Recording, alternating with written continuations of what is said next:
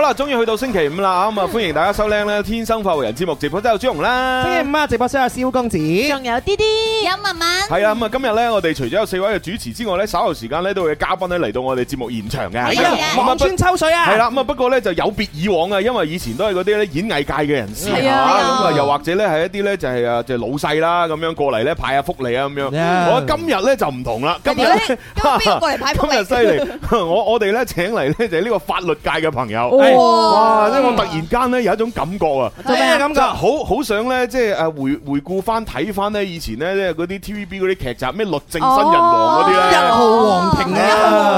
一號皇庭哇，咁老啊！好老嘅年代，喂，嗰啲爸爸媽媽嘅年代， 我哋啲律政新人王就係新潮啲啊嘛。冇錯你嗰啲都唔知幾時啊。咩法網法網伊人係咩法係啊？係啊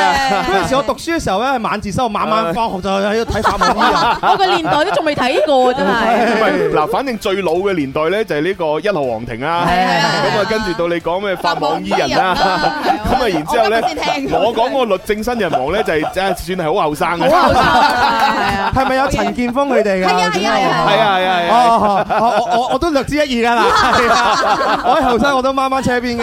好似好似仲有一出咧，同法律有關嘅係咩咩咩啊？盲盲盒呢個係啦，最近係啊盲盒啦。咁跟住好似仲有一出咧，係唔知咩咩四個女人三個巴咁嗰啲啊咧。好似係啊！定定唔知係一個女仔三個巴定係四個女仔？我唔知啊一個女仔三個巴，咁呢個女仔都唔幾大使，係唔係 bra 啊係巴。係唔同噶，OK，你唔好捲捲一條你 bra 咁樣，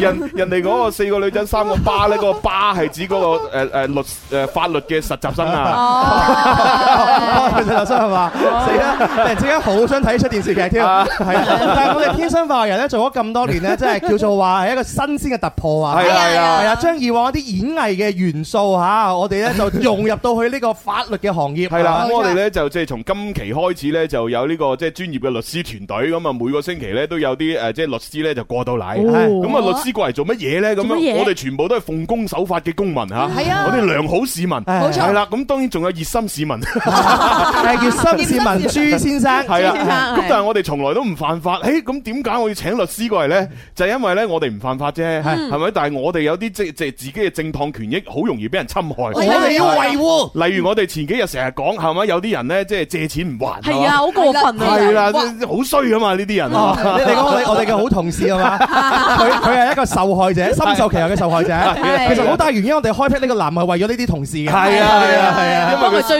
日喺我面幫到底 係啊，成日喺我面前呻係啊！我之前借借錢俾佢，呀哦，我而家冇錢食飯，哎冇佢錢開佢唔飯還俾我算喎，啦仲哎唔啊呀覆我短信喎， 係啊哇！真係頂天立立地地啊！啊！哎呀，你你知道我哋八八卦卦噶嘛？嗰個節目做完我就馬上安撫個同事啦。咁主要原因咧就想再八卦下邊個同事啊咁樣。哎呀，原來係佢喎，佢喎，係哇啊，跟住佢唔阿係大哥話要幫佢啊嘛，請佢食飯，跟住我覺得阿大哥肯定係長貧難顧啊，所以要揾翻個律師翻嚟，你你講你講朱紅係請邊個食飯啊？係係請我哋嘅同係啊，後邊嗰個嗰個食飯。係啊哦我我作為大哥請嗰個同事食飯。啊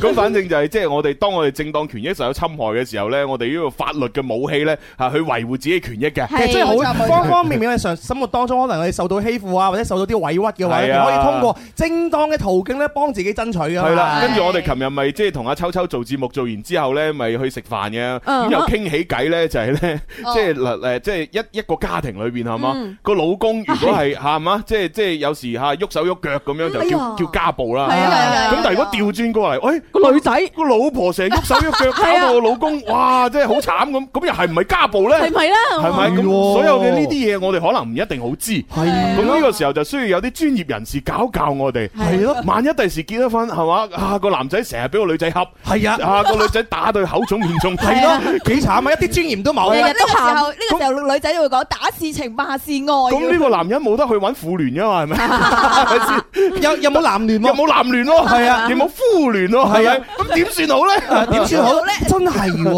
係咧係咯！你話一個男仔俾一個太太咁樣喐手喐腳咁樣，係啊係啊你有冇話一個呢個男人俾個太太無手無腳咁樣。係啊你唔好掂我你做乜嘢喎，老婆？唔好咁啦。喂，咁呢個男人唔係好正常喎。跟住同埋我身邊咧，又會聽到有啲朋友會講：哎呀，老公成日唔俾家用，嗯嗯係啊啦，咁點算咧？係嗱，咯老公算唔算啊唔俾家用，咁又，誒，我又點樣可以爭取翻啲家用翻嚟咧？係啊佢有冇錯咧係嘛記住係老公啊，老公啊老公唔俾家用啊老公唔俾家用啊老婆啊咁如果個老係老公係負責喺屋企煮飯同埋湊仔，啊個老婆唔俾家用，誒，咁又點算咧？係啊，嗰個衰婆啊，真係啊，三日我洗，飯日我煮嘅 吓。我俾佢闖天下啦，但佢唔俾家用喎。係啦 不過如 果係咁，如果係咁，我唔會揾律師，我會直接離婚 㗎。哇！ 唔係啊你你離婚都要揾律師嘅， 係係咪啊律師好重要啊！係 啦。咁咁所以咧就係我我要解釋下點解我哋天生發號人咧，喺要同專業嘅律師團隊合作，嗯係除咗帶俾大家新鮮感之外咧，亦都進入我哋一個全新嘅服務紀元。啊係啦，咁我各位朋友如果遇到生活上有啲咩難題需要解決嘅話咧，誒都可以諮詢下我哋嘅律師團隊。呢個對我哋嚟講都係一個新嘅嘗試，啊係啦係啦係啦誒誒，萬變不離其宗啦，做我哋嘅節目，因為哎我少有啲卷嚟咯， 黐線萬變不離其宗啊！因為我哋做呢啲都係娛樂或者係叫服務行業啊，係咪？係大家有需求嘅話，你盡量喺我哋各自嘅唔同嘅領域幫得你哋，我哋就幫。係啊，嗱，我可以同你講喺節目裏邊，我哋互動呢，吓，即係就免費啦，當然係嘛。係誒，但係私底下呢，如果大家真係需要揾我哋幫手呢，就係要收費嘅。要收費㗎，係啊，一分鐘呢唔知幾個係多收錢費時代啊。咁咁其實都好正常啫，係咪？係啊但係我哋多咗一個節目嘅平台喎，嗯通過我哋節目嘅途徑嘅話，大家聽我哋節目嘅話就可以諮詢啦。係啊現係啊場諮詢我哋可以馬上幫你解答啊嘛。係啊，咁所以呢，就誒，我哋誒從今個星期五開始呢，每逢星期五呢，就會誒有一個呢就係話題。咁呢個話題就係我哋日常生活中呢可能會發生嘅一啲呢案例嚇。啊哦啊好啊好啊咁啊，大家如果聽完呢啲案例，哇，深有感觸。好啊好啊好啊我好想諮詢嚇，咁係可以喺節目期間留言，我哋免費答你。係喎好啊好啊好啊，哎好興奮好興奮好興奮！哎以後每個星期五都有一 part 係嘛？冇錯哎冇錯哎正啊正啊！不如以後咁啊，我哋下星期開始每日都係星期五啊！ 做死 人咩？每日都星期五嗱，因為我我身邊有啲律師朋友嘅，即係佢係做呢個行業嘅，佢知道咧走上去個諮詢律師咧，個費用係唔平，係啊，你你真係唔按平啊按一個一個鐘咁收費㗎嘛？係啊，所以而係家我哋今日開闢咗呢個誒惠民嘅呢個欄目嘅話，係啊咪好好噶咯喎。係啊，即係個下個律師都要用佢自己嘅私人時間，本來可以賺錢係嘛？嗯誒，但係嚟到我哋節目裏邊咧，誒啊，我哋節目免費向大眾嘅，點係啊係啊，點解咁樣？係咪佢一屈服喺你嘅淫威 底下？唉，算啦，咁樣都係咁樣嚇，唔知點好啊呢。啲都係大家俾面啦，俾面派對啊係啊啦。咁今日咧，我哋請嗰個嘉賓好似好犀利啊喎，我睇佢嗰個介紹啊，同埋佢相啊，哇，好靚仔啊！啊，我哋可以誒誒叫佢龍哥，龍龍哥哦啊係啦，喂，又好有江湖味。 啊覺得話呢個律師實得㗎喎，啊律師行嘅龍哥， 我覺得咩咩都同你拆得掂唔啊！係平時啲人唔叫佢龍哥啊嘅，叫咩嘢啊叫佢梁律師。哦梁律師係不過我想親切啲叫佢龍哥咁。按我嘅智慧，佢一定係梁龍或者梁 X 龍，係啦或者梁龍梁 X， X 梁金龍，係梁係梁龍金。啊哦 真係有個金字啊！我真係估嘅啫有個 喎。金字，有個金 字。哇！佢個名好五行啊，好正啊！係啦，咁我哋咧就一點半嘅第三 part 咧就會誒出嚟噶啦。嗯咁希望大家千祈唔好錯過我哋今日咧就全新嘅呢個環節吓。好係啦，咁啊不過我哋都誒整咗個新嘅版頭可以俾大家聽下喎。啊係啊，都幾正 㗎。係啊，我我哋呢個版頭咧係啊，好正，我哋有長有短嘅。係啊哦，咁梗係梗係長嗰個 啦，係咪先？係俾大家聽啲長啲嘅嘢嘛。誒啊俾大家先睹為快。好，我哋第三 part 就嚟啦。係啊。天生快活人，好聽好睇，好玩好笑。好多獎品，好多活動，好多明星，好多飯局，好多秒殺，好多爆品，乜都俾你哋玩晒啦！冇錯，呢啲都係社會大眾對我哋嘅固有印象。不過，二零二一變身升級，我哋跨界創新，全力打造一個既正經又過癮，既專業又能夠輕鬆學習法律知識嘅普法欄目。一觸識法，一觸識法，一聽就明白。你身邊最有溫度嘅普法欄目。哦，冇錯。啊，一觸識法，即係你一接觸我哋，誒啊， 你就可以識得法律啦，係啊，真係開我心啊。我好中意呢個名啊，係啊因為一觸即發噶嘛，係啊係啊我哋一觸即發，啊識係識法識識係識得嘅識，係咪係啦係認識嘅識法係法律嘅法，嗯，係，所以咧，我哋就叫做一觸識法，一聽就明白。哎呀，好正啊！個名邊個起 嘅咧？誒係喎，一定好有文化啊呢個人好似好似姓朱咁，能夠喺到咁嘅高度真係有好有創意啊，只有喺榮獲全國優秀主持人獎項， 係呢啲咁嘅高度嘅人先可以起到呢個名。又嚟，係你你使唔使又攞個獎杯你出你嚟？你你點知我會攞個獎杯俾你㗎？你成日都係咁噶啦，你真係各位係咪攞個獎杯？能夠有一縮釋法一縮釋嘅嗰個主持人，全國優秀主持人，我哋俾掌聲朱紅。啊，真係救命！呢呢呢個獎杯明明係粵聽嘅獎杯 嚟㗎，佢寫你個名㗎誒，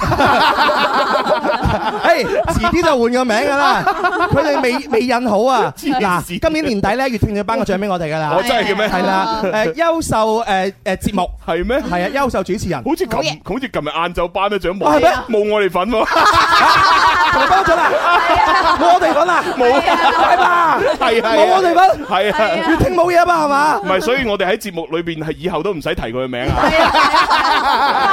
係啦，大家大家誒點樣可以聽我哋節目重温咧？就聽企鵝、喜馬拉雅同 埋荔枝啦。雲聽仲有雲聽啊啊雲雲聽聽係啦，誒粵聽嗰啲就睇情況啊，拜唔拜係唔係拜拜睇情況睇情況啊係朱自坑就班啊，哇！月聽，月聽你真係過去嗰一年裏邊係 嘛？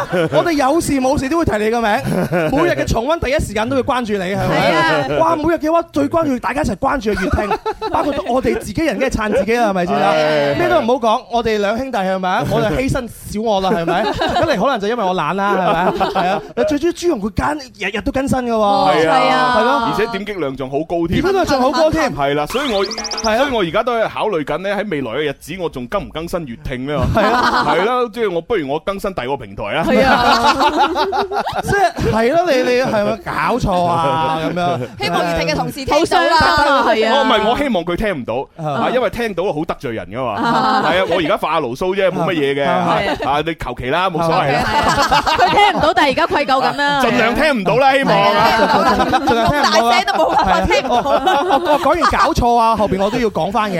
佢係一個好好嘅平台嚟 嘅，有好多公平公正啊係好多哦冇錯我我冇講呢句説話嚇。唔係公平公正呢啲見仁見智啦，啊啊好好明顯就唔係啊。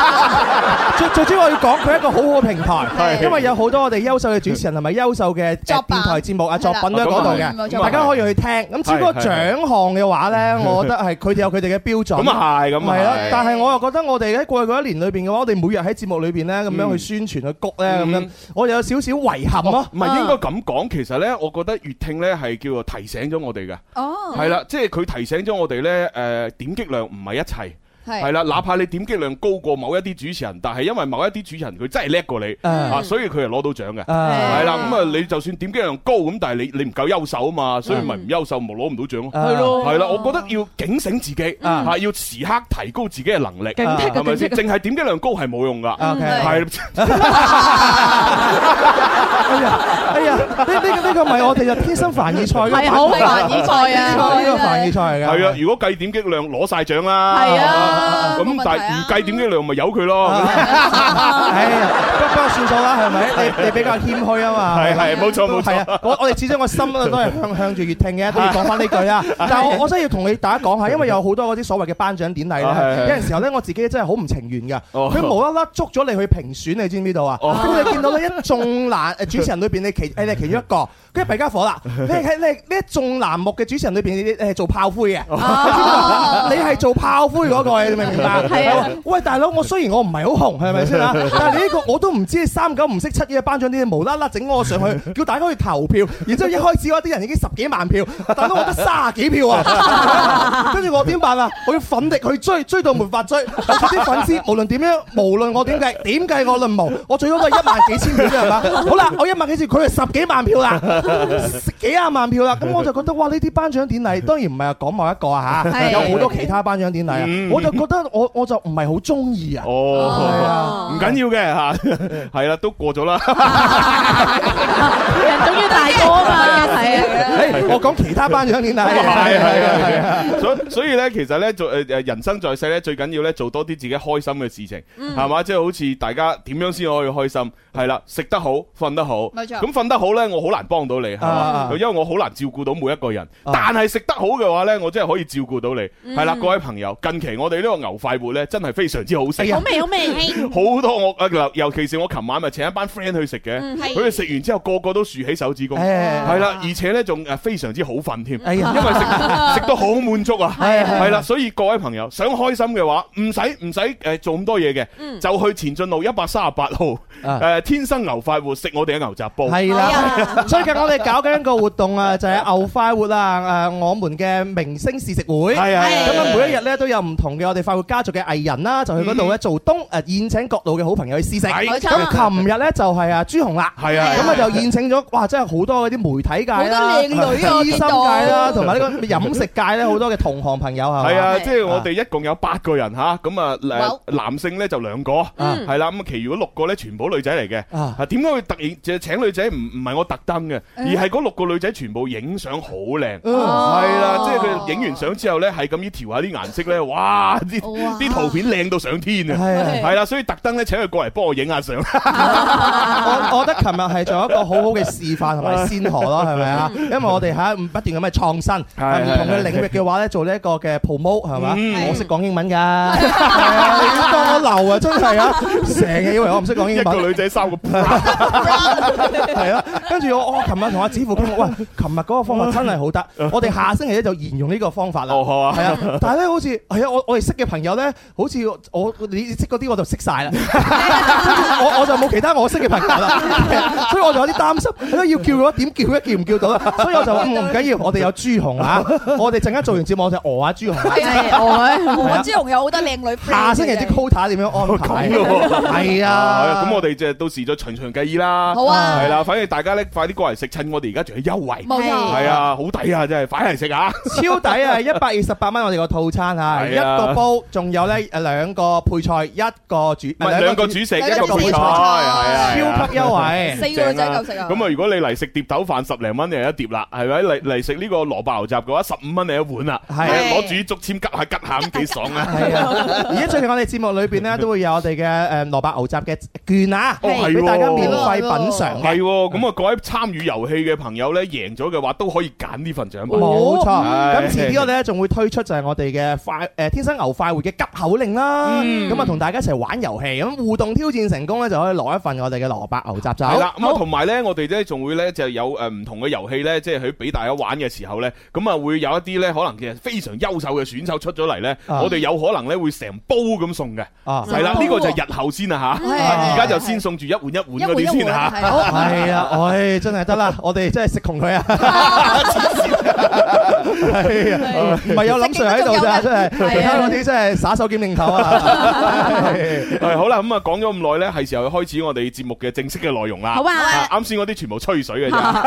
我哋要介紹過去我哋做咗乜嘢？係啊係啦，好啦，咁我哋因為誒今日咧原本咧就係誒一開波應該要成語故事啦，咁但係因為我哋琴日啲聽眾咧都好熱烈地話好想玩星座，哦係啦，因為 Bobo 豬咧誒誒誒誒星期三嗰日過嚟咧就淨係抽咗牌，玩咗牌係啦係啊冇係啊講星座。哦好今日我哋滿足下大家，好係有講星座，講埋生肖，哇，不得了中西結合，點解我哋節目最近咁好嘅？係咯，係啊，要為我哋誒所有聽眾謀福利啊嘛。係好啊，多福你利啊。哋想聽咩內容，我就做乜嘢。係啊，我哋終於明白咗服務行業嘅真諦啊！係啊，係啊，就係服務大家。係啦係啦，顧客好至上咁啊，既然係咁啊，馬上星 show you 啦。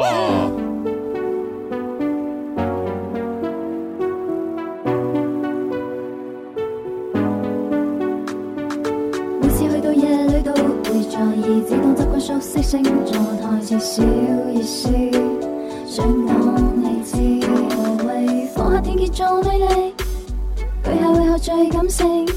獅子有點缺點，幻想星紅眼睛，星數要星數要 coming to，哦，星數要星數要 what me do。Sing to you, I wanna tell you, oh, sing You will be cool. Sing show you 啊！不過不過講星座之前咧，要解答咗呢個朋友嘅疑誒疑問先。咩嘢咩嘢佢咧啊就話我都好想去牛快活啊，哎但呀係嚟啦無奈嗰間店咧冇停車位咁樣。哦嗱呢個確實，呢冇辦法啊，因為個路路馬路邊就係咁啦。係啊但係我可以同你講，其實呢，即係你開上少少，大概誒可能五十米度啦，嗯就有一個停車場係好方便嘅，嗯係啦，而且個停車場呢個停車費仲誒比誒即係我哋而家廣州市區嘅普遍嘅費用都要平，都要平係六蚊雞一個鐘咋，嗯哦係啊，你可以停喺嗰個即係距離我哋間店大概五十米嗰個停車場，真係好近，平啊，嗯係啊，六蚊雞啫喎，哇抵啊啦，六蚊雞而家廣州停車費嚟講真係好抵梗係啦揾到啊機會係啊，仲要喺一前進路，而且嗰度附近嗰啲交通都好方便啦。嗱，係啊十四號車嗰度有個站啦，嗯到咗嘅話過對面馬路就係，而且嗰度有近市工地鐵站啦，同埋江南西地鐵站。係咁啊，地鐵站出嚟嘅話，大概行誒十分鐘左右咧都會到嘅。嗯，係啊，方咁便所以即係如果你哪怕你真係要揸車，都係可以停嘅。係啦，係啦，歡迎大家過去食啊嚇冇。錯，啊咁啊，今日要講星座啦。好，咁啊講講咩星座話題呢？我哋講下呢，就係控制到情緒嘅一啲人啊。哎呀好啊係啊，就十二星座裏邊呢，就有幾個星座好勁嘅，啊，即係平時呢，佢佢有自己獨特嘅方法呢，去修煉自己嘅內心。係係啦，當嗯咁犀佢利遇到一啲好唔開心嘅事啊，要佢即係可能發脾氣嘅事嘅時候呢，點算呢佢就會睇住嚟發。哎呀，即係佢佢佢係啦，佢唔係完全唔發 嘅，哎呀佢係好有好有把握、好有度咁樣嚟發，哎呀哎呀係啦，佢發完脾氣之後咧，佢都要諗埋個後果啱，啱啊，係啦，我哦呢啲星座嘅人真係太哎勁啦，呀相幾高喎，突然間其實覺得我好佢佩服呢啲人㗎，係啊，嗯佢能夠真係喺呢個情緒嗰度咧，能夠管控到自己。係啊，因係啊為每次咧，我自己發完脾，我自己事後我都後悔嘅。係啊， 點解咁樣樣 啦？咁樣就我就自己好恨我自己啦。係係 啊，咁到底咩星座嘅朋友嘅情緒收放得特別自如 咧？係啊，係啊，吓咁啊，我哋咧歸納總結咗咧，有四個星座原來咧都可以做到呢一點嘅，啊，係啦，咁啊，如果上咗榜嗰啲，你睇下自己係咪真係咁啊？係啦睇睇可能冇上榜嗰啲話，誒，我係 啊，但點解冇我？冇情商高咯，咁你你咪你都留言落嚟，你係咩星座嘅？但係我覺得我自己咁嘅人喎，係啊我有互動啊，好嗱，咁啊，第一個上榜嘅真係估唔到。係邊個係咧？啦，邊個嚟㗎原來係傻師喎，哦傻水瓶座。Ờ, 哦，水瓶座係啊嗱嗱，你話你話水瓶座控制情緒，我唔知啊，可能係啊。你話傻師控制情 緒，我我覺得佢只有係過咗更年期先可以控制到情緒，我覺得真係。 都唔係啊，其實即係諗諗翻阿傻師，佢好似又真係係咪又啊真係冇乜點樣係好發好好脾氣嗯咁樣勁咁發過脾氣啊！佢唔發，佢掘人咯，啤你啊啤！你咯，哦真嗯啤你係咯，係啊。然之後，然之後大你胸你咯， 啊用用自己咁多年嘅天爆人嘅江湖經歷咁啊，蝦啲新人咯。我哦咁咯喎，係啊，成日哦咁樣 OK，咁啊睇下水瓶座點樣啊控制自己情緒啦。好 嗱，其實任何人都有脾氣嘅，水瓶座啲誒亦都唔例外。但係相比於其他人誒，即係發脾氣嘅時候會情緒失控，嗱，水瓶座咧係好能夠咧合理控制自己嘅情緒嘅。哇！係啦，佢唔會咧就係心情唔好嘅時候咧，會做出錯誤嘅決定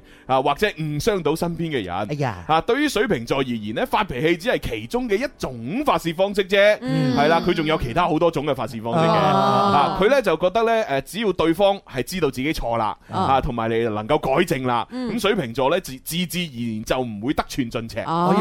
啦，咁從而發脾氣嘅時候咧，亦都能夠照顧對方嘅感受。嗯啊咁所以咧，水瓶座咧脾氣算係好好噶啦，嗯係啦，咁啊，尤其是咧就係佢哋平時咧都擅長呢個收心啊吓。哦，手心係啦似佢喎，似佢啊，似佢係啊。啊，係水瓶座咧唔會好似其他人咁樣誒縱容自己，嗯反而咧佢每一次咧就係即係誒即係嬲嘅時候咧，都會提前諗到，喂，如果我真係嘣一聲發泄出嚟，誒會會有咩後果咧？啊，哦會唔會誒招嚟一啲唔好嘅一個誒誒殺身之禍，哦嗯又或者招嚟一啲妒忌，或者招嚟一啲咧打擊咁咧咁樣，哦佢會諗清楚先。 ，OK，係啦，所以就會咧就係咩應該做，咩唔應該做，佢哋都心裏有數。哦，其實我幾中意啲星座嘅，係啊，我即係你幾中意 C C 啦，係嘛？思思，思思我一直都中意噶啦，係啊思思係一個好優秀嘅女仔嚟嘅，係啊，但係我叫思思你唔好愛上我嚇，係係啊，因為好多朋友咁樣發誒發脾氣啊，或者有情緒到嘅時候嘅話咧，叫火遮眼啊哦冇錯冇，錯佢就肯定唔會諗到咁多嘅事後嘅問題係嘅。冇諗到嗰時候後果係啊，我就發咗出嚟先，我就唔理啊，點樣點啊，咁事後嘅話就自己先後悔。但反而係水瓶座嘅誒朋友嘅話，佢哋自己就知道，佢會考慮到事情嘅後果，嗯衡量呢個得失之後咧，再去處理呢個情緒問題，我覺得係一個好高嘅境界。啊係哎得啦，思思收到你嘅表 白啦。但係思思唔係過咗美國見網友咩？啊啊 揾其他人啊，唔理你，唔騷你啦已經。 話話見網友我真係唔信，係咪啊呢個網友令到佢跨跨越大西 洋、太啊太平洋咁樣過去，哦我唔係啊，唔信。得。 就一思成日叫我哋唔好講。哦，有啲咁嘅事，係啊哦，我唔知啊。因為因為有好多我都唔知知知噶，有啲人話佢係喺國內做生意，係啊有人話唔知喺邊度邊度見過佢咁哦係樣，啊唔知啊，反正佢因為好似唔。係因為思思同朱紅嘅關係唔好，所以朱紅唔知道啲真實信息。我同你哦講，你咁講嘅都有㗎。我同你講，思思同朱紅嘅關係咧，直播室裏邊咧，所有人最好嘅，係最好最好，因為佢哋嗯係最最耐，已經十十十多年啦吧，係啊嘛？ 都有啦，已經一個組合啊都有而啦且佢哋話，思思話佢最記得人生當中第一次着婚紗咧，就係同朱紅一齊着婚哦，咁紗。啊係，咁啊係，咁啊係啊，然之後佢成日同我做 CP 講，啊過年嘅時候咧就話誒叫咗阿朱紅去咗思思屋企，同埋佢媽媽一齊食一餐年夜飯定咩係咪飯？啊？即係過年嘅時係，候，好似唔係吧？應該中秋節啊，中秋節啊好，似佢係講過年嘅，嚇真係啊佢。講過年，我唔知啊，我唔我都唔唔記得係，我都咗。唔記得啦。反正係嘛嗰啲嗰啲誒中國誒農農曆嘅節日，係係啊啊，反正佢每次見到我，佢都成日同我啊，同阿朱紅以前點樣點啊，點樣點啊，不就如而家請我食一次就日日提就子。點點點啊，點點點啊咁啊。 死啦！喂，可唔可以請多幾次係啊先提啊？佢成日咁樣樣講，係咪即係暗示住你快啲請翻佢啊？係咪咁嘅意思咪啊？飲住還 錢。啊 咁再加上 C C，其實而家我識到嘅黎思敏，真係佢嘅誒情 緒啊，同埋佢嘅控制得比以前要更加好，哦啊真係啊，同佢嘅閱歷增長有關 吧，啊可能係即係老老咗呢。哎呀慢慢過咗更年期啊哎。呀死啦！我哋喺度傾講佢啲好嘢嘅時候，如果去咗廣告，係啊，好講過啊！係哎誒，到底唔講啊，早知講佢啲壞話啦。唉，嘥口水 啊！好啦，咁啊，轉頭翻嚟再講埋另外嗰三個星座啊。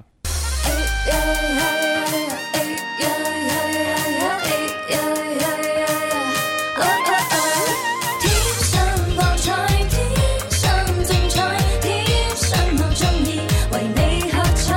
哦，天生 happy，天生得意，天生我願意再無法改，天生愛世間萬物不相解。好啦，咁啊，可能好多人都問啊，誒誒誒啊，呢個板頭哥把聲，我而家心心啊，心心去邊咁樣啊？係啦啊，去邊心心咧今日咧負責咧我哋天生浮人嘅呢個誒抖音直播裏邊嘅帶貨，係係啊，誒啊係佢啊，係喺我哋節目之後就做啊嘛係。冇錯，節目係誒之後兩點半鐘係咪？兩點係啊十分左右我啦。我兩點十分左 O 右。 K，哦咁基本上係無縫連接啊！結束咗係咧啊，見到阿心心啊嗯，咁啊，希望咧，即係各位朋友，如果係誒，即係喺我哋天生發號人嘅呢個節目聽完到兩點鐘啦，係咪？你仲好未過未夠過癮，係啦，咁啊繼續睇落去，係係啊，啊咁啊，阿心心咧啊，之前啊，琴好似琴日係嘛？係係啊係啊咁啊，有個男聽眾打電話上嚟，跟住唔知前日定琴日啦，啊佢咪話哇咩好中意啊，咩好甜啊咁係啊嗰啲嘅。哦，係表白啊，啦，究竟係咪真嘅咧？嗱，個未睇過嗰啲，快啲睇啦！咁樣 係啊，大大家望下咯，係咪先嚇？係啊係啊群眾眼真係雪亮係啊，嘅，話唔定佢係你杯茶咧。咪就係係啊咯咪。先？咁當然有啲人就好奇啦，哇喺喺部手機度啊咁甜啦咁樣嘅真人係咪真係咁噶？嗯我咁㗎我點知佢個美顏開成點啊？咁你你咪可以過嚟流行前 線啦，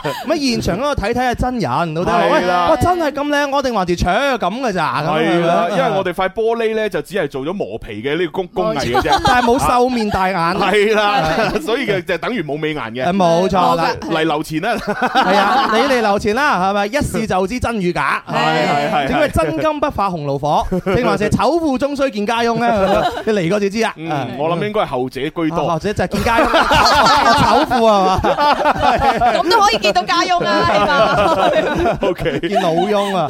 好多朋友喺網絡上面都留言㗎，係佢話冇錯誒而家係咪翻喺流行前線直播啊？一家人人，好明顯啦，係啊係 à, 係係啊 à. 係啊，歡迎嗱大家咁啊，啱先我哋咪講星座裏邊咧控制情緒，即係呢個收放自如嘅第一個上榜嘅水瓶座嘅。係啊啊呢位叫阿 Lin 嘅朋友，佢話：哇，好吻合啊！我就係水瓶座㗎。讚你梗係吻合啦， 好吻合啊我真係我我哋講咩踩咁衰嗰啲，又唔會講啊好吻合嗱，啊。跟住阿紅都話啦，哇，好準啊！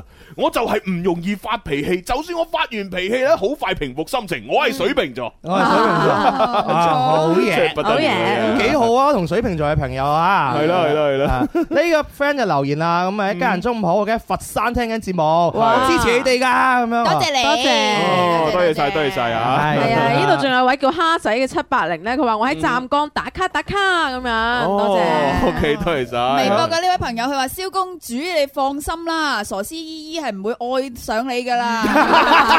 咦我真係 係啊，冇冇乜嘢。姐姐愛上佢咯，係啊。咁我咪放心咯，係啊咁我清明我都覺得安心啲 啦。咁成啊日報夢俾我咁樣樣，大佬，呃好成日上嚟驚啊嘛！ 咁笑死我！呢真個係 friend 留言啦，佢話一家人今晚咧係咪珊珊食牛快活啦咁樣？哦係啊係啊係啊係係啊，啊！因為今晚就係阿梁珊珊咧會誒坐陣嚇，咁啊，然之後咧係佢宴請佢自己身邊啲好朋友。哇！珊珊今晚犀利啊！啊點啊點啊叫！咗二十個人去，咦咁個人係 啊喂咁真係食啊窮喎！真係食喎！ 喂，可唔可以叫佢 cut 一半啊？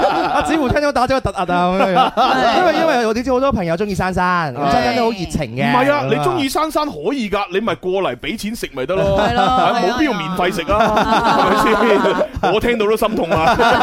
成間鋪都逼爆啊！喂喂，今晚咧大家中意珊珊嘅朋友同埋報咗名嘅朋友咧，你就可以入到珊珊嘅風采。啊，係咯，哇，啊二十個，喂，真係 cut 一半啦！ 即係高朋滿座。啊，雖然雖然間店我冇份嘅，係咪？咁但係啊，林 Sir 有份喎。 啊啊，你你知啦，林 Sir 咁大方，梗係冇嘢啦啊啊。但係我好孤寒噶嘛，係啊係咪？我出名孤寒啊，講得好聽，持家有道。啊，時間有到。我聽到二十個人嚟，我都覺得吓唔好 啦。好 驚啊！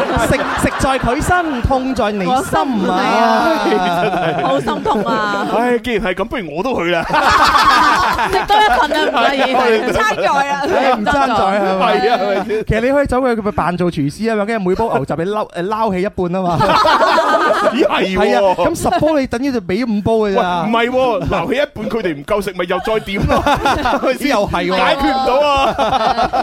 千祈唔好浪喂喂費。喂，咪住！講到呢 樣嘢咧，我又可以分享一個咧，就係就誒少少嘅行業技巧，Ờ, 誒即係點啊？係啦。但係呢個技巧，我相信其實大部分人大部分人都知都知嘅嘅，，啊都知嘅就係誒啊咁樣講出嚟好唔唔好？緊唔緊 要啦，反正洗濕咗個頭啦，咁啊係你你有冇朋友啊？咁啊係反正都係你嘅主意嚟噶啦。係反正我都得罪咁多人啊啦，係咪？嗱，呢位朋友叫萬友啊，佢都喺度留言俾我哋啊。啊，話咩啊？佢話：喂，我有睇琴日頒獎禮喎，係隔離台啊，阿張先生得嗰個獎杯喎，係 啊，隔離台張張張張張無忌，張先真無忌生。係啊，真無忌。係啦，咁當然呢個張先生佢喺網絡嘅，即係咪喺嗰個點擊量肯定低過我啦？啊，唔係，但係佢優秀過我。係好優秀啊！ 係啦呢個係事實呢個好係優事實秀啊！哇！你連咁嘅大話講得出 嘅，好委屈你唔係，。喎究竟係佢優秀過我係大話，定定定係我點擊量高過佢係大話咧？咁我我哋就唔細講啦，我哋再細講咧就真係得罪人噶嘛，連連蚊大家去撕片之下啦。好，咁我又講下呢個又得罪人嘅嘢先。好啊佢係咁樣樣嘅，就話誒話説咧，就一啲例如誒酒吧啦，又係或者一啲即係夜場咁樣咧，哦咁咁咪好中意即係啲人咧就入誒飲翻幾杯，咁咪係又啊喺度聽下歌啊，或者甚至乎跳下舞咁樣。嗯咁但係你嗯飲飲飲啲嘢嘅時候咧，就會啊肯定會產生一啲就係喂好想食少食。係啊，即係會有呢種嘅有感啊覺有啊有啊有啊，係咪先？咁咁然 然之後咧，當然你正常去消費，咁你你你點幾多咪飲幾多咪就照照計係係啦。咯係啊。咁但係有啲時候咧，哦係啦，咁可能咧就會係誒，即係可能老細自己啲朋友過嚟係嘛，又或者老細嘅誒朋友嘅朋友咁朋友樣。有過係嚟啦，啊啦咁，呢啲誒朋友過嚟嘅話咧，通常咧都係嗰種咧就係哦咁啊過嚟撐場咁樣，嗯嗱我過嚟撐場嚇咁樣，即係其實咧就係誒啊白飲白食嗰啲，係 啊，黐黐食嗰啲，係嗰啲咧，嗰啲咧係 嘛。明嘅明嘅，咁鬼熟嘅你咁樣講搞到真係， 咁然然之後咧，好得意咧啊就係就係呃誒，即係你知呢啲通常就係啊，肯定哇飲啊，然之後哎食嘢食嘢，哎咧我嘅我嘅我簽我簽咁就嗰啲啦， 係係係係係咪？咁然之後咧就即係越越食越多啦，嗯因為因為佢係唔使俾錢噶嘛，係啊咁佢飲到口寡寡，梗係要成日要食嘢食嘢食嘢咁樣啦。啊係啊咁基本上咧就即係佢點嘅小食嘅數目咧，會比正常嗰啲客咧多好多。啊哦咁然之後咧，其實對於嗰啲嗰個營業嚟講咧，就係大打折扣嗯啦。係啊係啦，咁然之後咧，個老細咧就即係同同我哋講翻嗱，以後遇到啲咁嘅情況係點樣處理？點處理啊點？算咧？點算咧？係啊，冇問題啊，嗯，佢照點咪點咯。哦，點咗之後唔好整俾佢住。哦，係啦，佢催你一次唔使整住，哦，催你兩次啊都唔使整住，啊，催第三次，唉唔好意思，今晚好忙好忙，啊唉馬上上馬上上，哦，上俾佢。哦係咪？如是者，佢每次點你都唔好上住，哦，係啦，佢催你，你先至睇下，嗯，佢催我，係喎係喎佢催咗我半個鐘，哎誒好上啦， ，OK，咁佢一 OK 喎係啊一晚時間，如果佢喺你嗰度三個鐘，啊係咪？係係原本佢每十五分鐘點一次嘢， ，OK，咁你如果哇每一次都好快上，咁好快食晒，係咁啊，冇晒哦咯喎。而家呢，佢哋半個鐘你先幫佢上一次。哎呀，咁你就慳翻啲啦，哎呀，就係咁，即係你又唔會得罪啲朋友，係啊啊，係係咪先？即係哇喂，我係啊我老細嘅朋友啊，你嗲唔嗲啦咁，係嘛？佢佢咩你噶嘛？係咪？即係你唔想佢咩你噶嘛？係咪？咁你話哎呀唔好意思，哇今日太多客，唔好意 思，我係廚廚房得一個人，哎做唔嚟做唔嚟，哎好快好快好快咁樣，係啊，咁你就拖佢半粒鐘再上，哦，哇，呢招真係高，係咪啊係咪先好高喎，有真係時我會覺得佢，誒咁鬼慢，你唔要啦咁我樣。我哋一個普通嘅打工仔完全都諗唔到嘛。誒，但係我哋咧作為一個咁係啊觸類旁通、舉一反三嘅主 持人，都可以應用喺各行各業同埋唔同領域嘅打工階層嘅老闆出糧。我哋拖拖先，黐線，拖佢半個月，啊有人吹啦，我有喂唔係啊得㗎喂話純姐吹喎，純姐吹喎。OK OK，出出出，好一個月，喂 Cherry 都吹喎，Cherry 吹吹啊啊，反台啊，反台啲人唔上班，好好好好出啊，慢慢先可以出財務，哇最近好多嘢搞啊，啲數目把啲錢叭叭聲咁飛過嚟，係啊財計務住搞啦計緊住啦啦，好啦，到咗兩個月啦，就出佢上去個糧咁樣，哎呢招都得㗎喎，係啊，我有出糧㗎， 係啊，又偷咗一個 月喎。即係雖然我講出嚟，可能可能大家就話，嘿我冇用過，但係其實好多人都用緊嘅。啊係咪？即係唉我哋啲即係有好多打工仔都係㗎，係咪？嗯喂，老細叫你做啲嘢，啊，你你你寫份方案俾我，或者整個咩咩俾我。又係喎，哦等等先，哦等等先。係啦，其實佢都已經整咗㗎啦，啊，佢就係唔發。係啊，等等先佢就，係唔交好忙啊，好難做啊，哎呀係啊我我撐少少，撐少少，撐少係少。啊就要修改下。係咁樣佢係都要。拖到咧，即係哎趕唔切啦，喂，即係可能聽日就要或者點或者點樣啦，然之後先再發過去。真係啊咁我就問佢，喂，點解啊？咁樣。哎呀，我遲啲發過佢，佢冇時間叫改啊叫嘛我再改啦 嘛。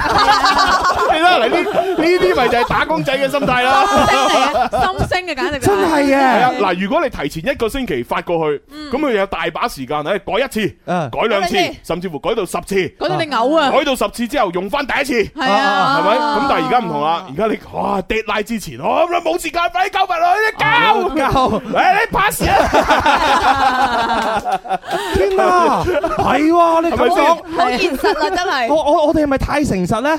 通常我哋做嘢嘅話，嘘嘘含含，下午整個喂出條宣傳帶，下午叫我下午俾咗佢噶啦。係係係咁多年都係咁樣樣，但係咧，我發覺有啲人嘅話，佢話我叫誒誒呢個呢個就就要上單啦。嗰啲人嘅話，嗯，你俾三日嘅工作日俾啊我，你係三日我心諗你使鬼啊！我自己半個鐘頭就做到，你三個工作日，佢話係啊，要排單啦，好多單後邊跟住㗎咁樣樣。佢點解要三日？可能就係呢個方法。係係。啊，系啦，即係所以我你我講出嚟話嗰啲小食拖咁耐先上，可能你覺得誒我都冇用過，可能你用咗你都唔知啊，係咪呢啲咪就係啦？哦 哎呀，真係冇辦法死。啦！咁樣咁樣做完 嘅話，人有少少點點講咧，係咪先嚇？啊但係我依然都係堅持己見嘅。係 嘛？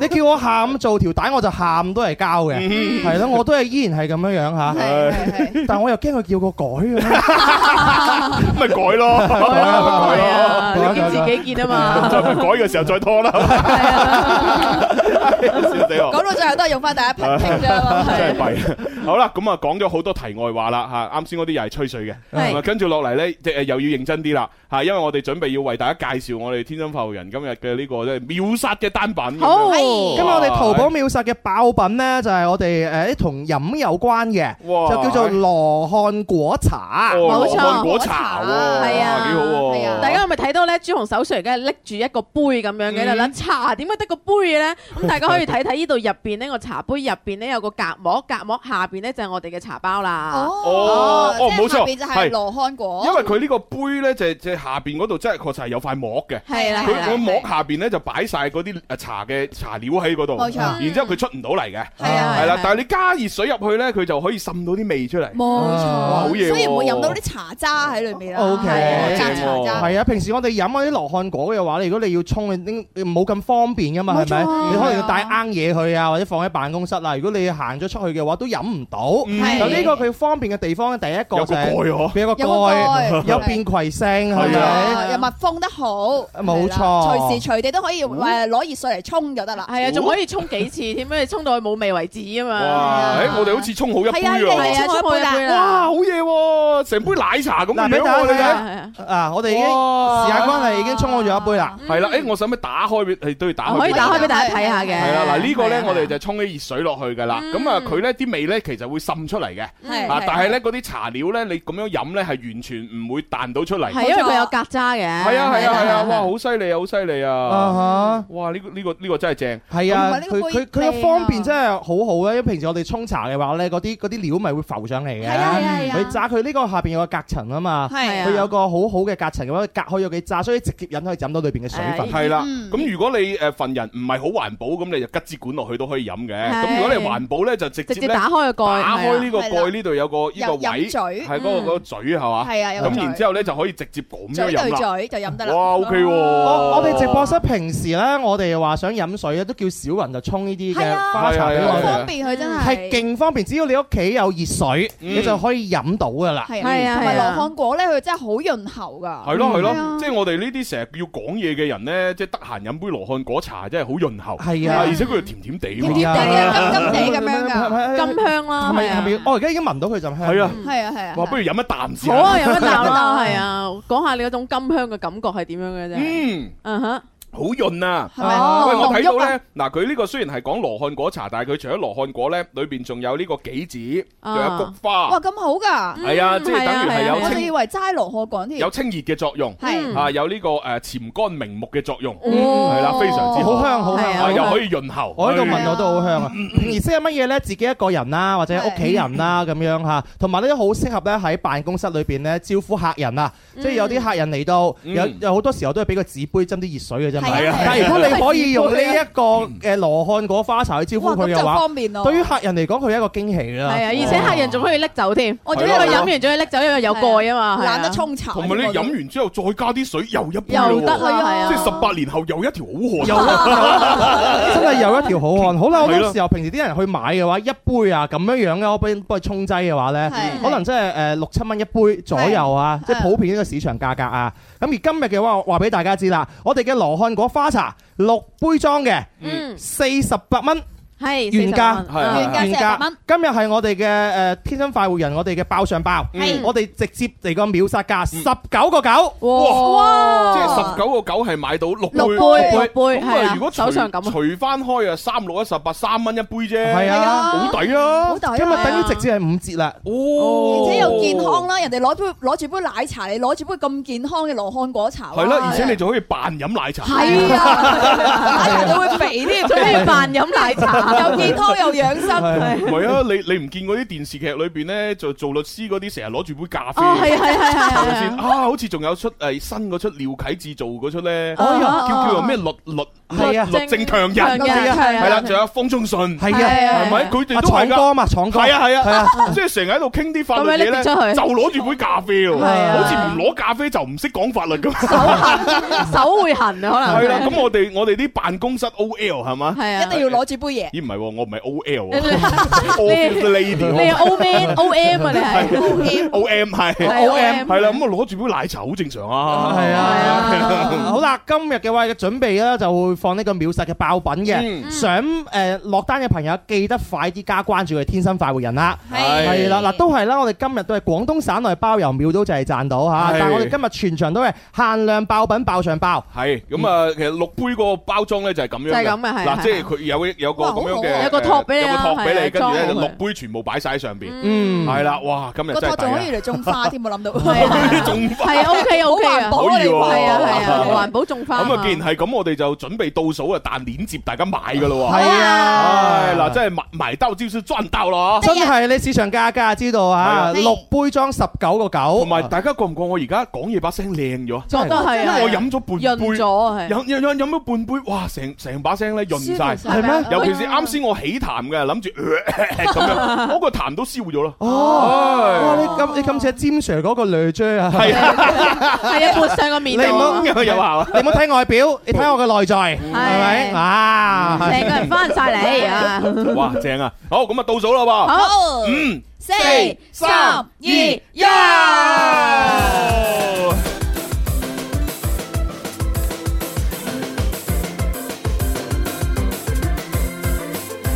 每時間這麼一去，這麼一來，每日與早餐比賽，人疲倦有眼袋，逼車會突然感慨。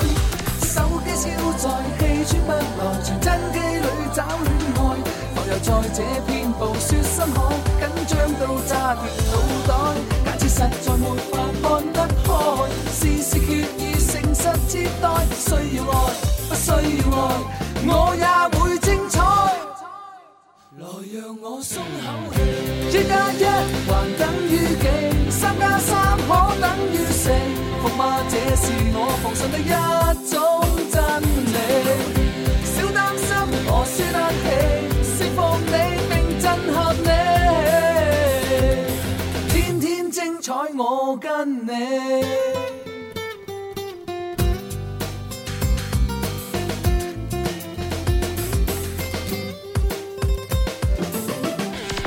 好啊，咁啊，相信啊要買嘅朋友都買到啦吓，咁啊，但係因為限限誒係限量嘅，咁如果你係俾錢唔成功嗰啲咧，就即係證明慢咗一步啦。係啦係，啊咁啊，或者就話下星期再請早啦，咁樣。係咯誒或者係我哋節目完咗之後，可以睇下心心做呢個嘅誒帶貨直播啊係。啦，都有爆版。係啊，嗱咁啊，我已經成杯飲晒，真係好清潤啊！係啊大家睇下咧，佢就有塊膜咁樣隔住，裏邊咧就係嗰啲茶料，係係啦，咁啊倒熱水落去咧，啲味啊滲出嚟，但係你又唔會飲到啲茶料喎。哎呀，而且佢真係仲好環保啦，係咪係啊係啊有個膜咁，咪即係仲可以重複飲用啊嘛。係啊，你再加水又可以繼續用飲係啊，啊哦，真係非常好啊！ 幾好，有朋友話留言已經秒到啦，咁樣樣。唉，恭喜晒，恭喜晒！誒佢話我以前啊，老闆娘啊就用呢啲㗎，好好用。哇 老闆娘係用呢係啊，啲老闆娘專用啊，係 識貨啊，識貨啊。唉啊，咁啊恭喜晒啦吓！ O K，晒好，咁啊，跟住落嚟咧，我哋就誒準備要誒撈埋啲汁噶咯喎。好啊，啊，因為我哋啱先星 show 腰只係做咗咧，就係四分一嘅啫。冇錯，係啦，即係夠究竟我哋呢個情緒管理大師係嘛，即係收放自如，又成日可以啊修煉自己嘅內心嘅。誒，仲有咩星座嗯啊有咧？四個星座，其中一個係水瓶，嗯水平跟住仲有邊三個星座咧？係啦嗯係誒嚟啦，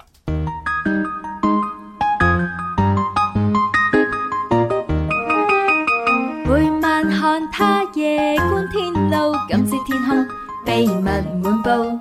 你我身體裏藏暗號，拆解星座完整無數。Where can we touch the stars? There is a translation.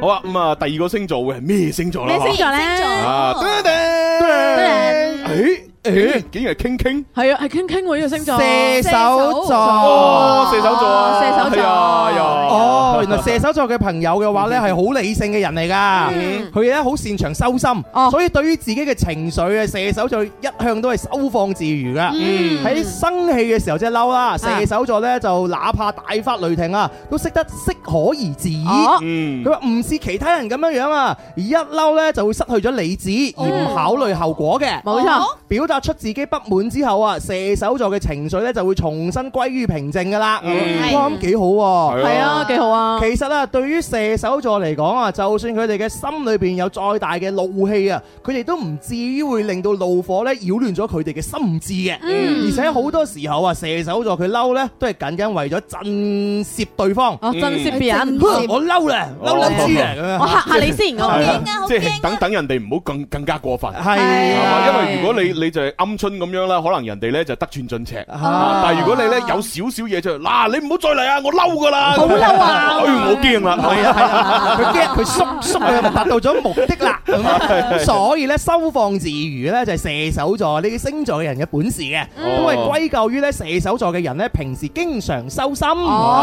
哦，佢點樣收心咧？係咪同阿心心啊哦一齊收啦，哎 哎修練啊，係咯，我上次同阿收心傾偈，係我嘛聽到我傾傾嘅時候，佢眼睛發光嘅，哦，真係有少少妒忌。係啊，邊個見傾傾起傾傾唔發光啊？哎哦即係係即係愛上渣男係嘛？啊，係啊，渣男又要吸引人，嗱，我唔係話阿傾傾渣男，係係佢自己封佢自己做渣男噶嘛冇錯，佢自己話嘅，係啊，佢佢個咩帳號好似就叫佢個島啊就叫渣男，唔渣男傾啊嘛，係嘛係嘛關我事啊。佢自己話噶，係啊，即係自等封即係等於我自己封我自己係肥佬咁樣係 嘛。對，當然誒，我確實係一個肥佬。哦，但係好多朋友稱呼我嘅時候叫我肥仔噶嘛。係係嘛肥係啊，我仔，成日話 no，我唔係肥我係仔，佬我係肥佬。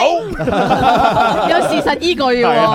咁啊係呢個就係射手座嘅朋友啦。係到底啱唔啱咧？射手座嘅朋友可以留言啊發落嚟上嚟，發上嚟。係啊你話，喂，我就係啲咁嘅人啊，咁啊啊，我唔係啲咁嘅 人喎，係咪？啊啊喂，咁即係特誒證明前兩位我哋直播室嘅主持人都佔咗兩位啊。係啊，係喎佔咗啊第三位會唔會都係我哋有主持嘿嘿嘿主持人咧？嗬， 嘿嘿第三位有佔到哦啊，我有有佔到邊個 嘿唔啊？使唔使講，肯定啲啲啦。你你睇下佢個樣真係係咪先啊？都藏唔住嘅，直頭就講你自己就係啦。哦，即係第三個原來係天蠍座。係天蠍座啦哦啊，咁天蠍座 咧無可否認啊，佢哋嬲嘅時候咧會好暴躁嘅。誒，擺到明啦， 暴躁 嘛。係啊，但係你唔好睇咧，天蠍座嬲嘅時候係咁哦樣，其實咧佢都可以收斂自己嘅怒 火嘅唔。知係唔係？啊嗱，關鍵 真係嗱關鍵咧就在於你喺佢心入邊究竟重唔重要啦，值唔值得佢哋收回呢個脾氣？哦即係如果即係如果我睇人嘅係啦，如果我爆咗出嚟，證明真係唔重要啦哦 哦，即係即係例如對住對住啊對住阿阿阿斌少，嚇。係啦，你就你就可以發脾氣可嘅，以啊，完全可 以啊，係嘛？咁啊對住小強你就唔發脾氣唔。敢啊，唔敢 啊。 因為覺得不少咧，就算我唔唔同佢做朋友冇乜所謂。係啊，係啊反正佢個網名叫遊戲老公。係啊，係啊，佢又唔係啲啲老公啊。係啊，有乜所謂啫？遊戲老公啊，係啊，佢個網名啊，係啊係嘛係唔係好咪？似改咗而家，改咗啦，改你改咗未啊？你改改啊！啊改咗 改啦，改改改改，改咗做文文老公。 係啊，咁係真係係啊咁咁咧，因為對天蝎座嚟講咧，佢哋哦唔會出現情緒失控嘅情況嚟嗯嘅嗯，即使再嬲咧，都會可以穩定自己嘅情緒，雖然唔可以完完全全咁樣抑制住怒火。嗯，但係咧都可以肯定係天蝎座咧，唔想傷害嘅人咧都可以收住嘅。哦，OK。係啦。咁天蝎座咧之所以比第二個人咧理性咧，係在於天蝎座咧比人哋更擅長收心。呢三個星座都好中意收心啊，係啊。收心養性。係啦，唔會一嬲咧就等情緒咧充斥自己嘅大腦，嗯反而可以平靜咁面對。哦唔至於因為一時之氣啊，就做出令第二個人受傷、令自己後悔嘅事情。可以話，除非對方咧係罪有應得，如果唔 呢個呢個罪有應得邊個界定啊？係咪先？法官都唔敢界定啦。對對於天蠍座嚟講，除非佢係罪有應得啦，如果唔係咧，佢都會適可而止嘅。哦即係即係天蠍座自己覺得佢唔係罪有應得就唔係，哦，原來咁。我分嬲啊！係你罪有應得係嘅，啊係啊係啊你唔怪得我啊！係啊你個人都覺得我應該發嬲啊！係啊係啊，應該啊，我係啊！你令到我發嬲，你係實至名歸嘅。哦，好嘢好嘢誒，不過 D D 咧認識咗佢咁耐咧，可能又係第一個誒屈服喺我哋嘅淫威底下，係咪？但係佢佢都係比較之控制到情緒，即係對於我哋呢啲啊咩啊咩啊，向向上嘅呢一輩啊，因為你哋重要啊嘛，知唔知啊？好重要啊！係啊，誒到到時佢爬咗頭之後，佢就係咁踩啊！呢世都爬唔上去啊！冇冇冇乜可能嘅，係啊，佢佢爬爬頭，上去就我我慘啦我哋我哋係退休㗎啦， 咁咯，係啊 OK，六啊年後，好啦，咁啊，仲有最後一個星座仲有，最後一個犀利啦啊，係邊個咧就係天秤座。哦，小強啊，小強小強啊，咁啊好準，好係準，啊好準好準好準啊咁啊見過佢嬲天秤秤座點啊啦係嚇啦，嗯天秤座咧本身咧就會好理性啦，嗯再加之咧平常咧對自己嘅內心嘅修練咧就比較在意嘅。嗯就算咧嬲嘅話咧，天秤座咧都唔會亂咗心智。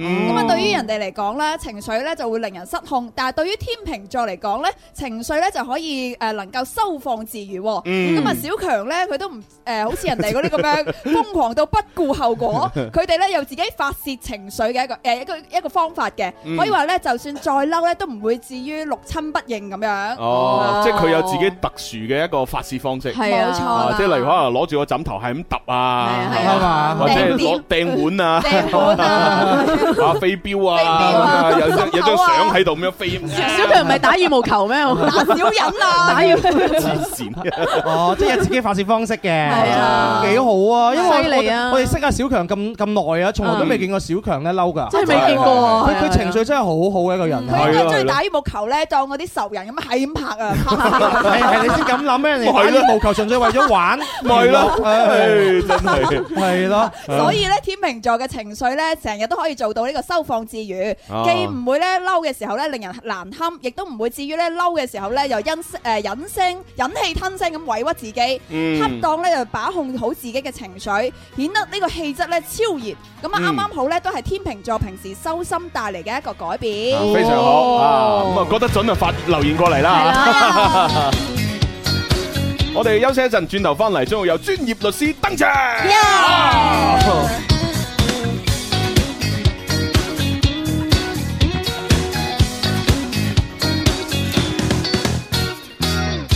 請相信你是美麗，請相信你是不可取替，它摧毀你的一切，生活是沒法估計。閉上兩眼，心要打開，翻腰中起舞，哦攤開你手轉圈雙腳，慢慢離地意識要像遊戲。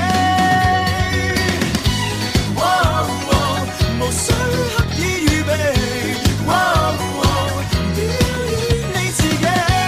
哇哦，活得灑脱換味。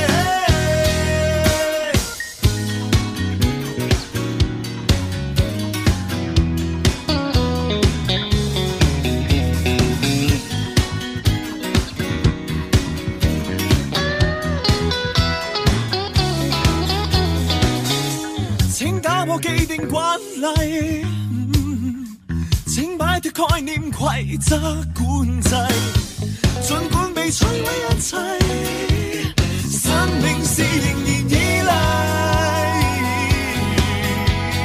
閉上兩眼，心要打開，翻跳中起舞，攤開你手轉圈雙腳，慢慢離地意識要像遊戲。哇哦，無需刻意預備。哇哦，表演你自己。哇哦，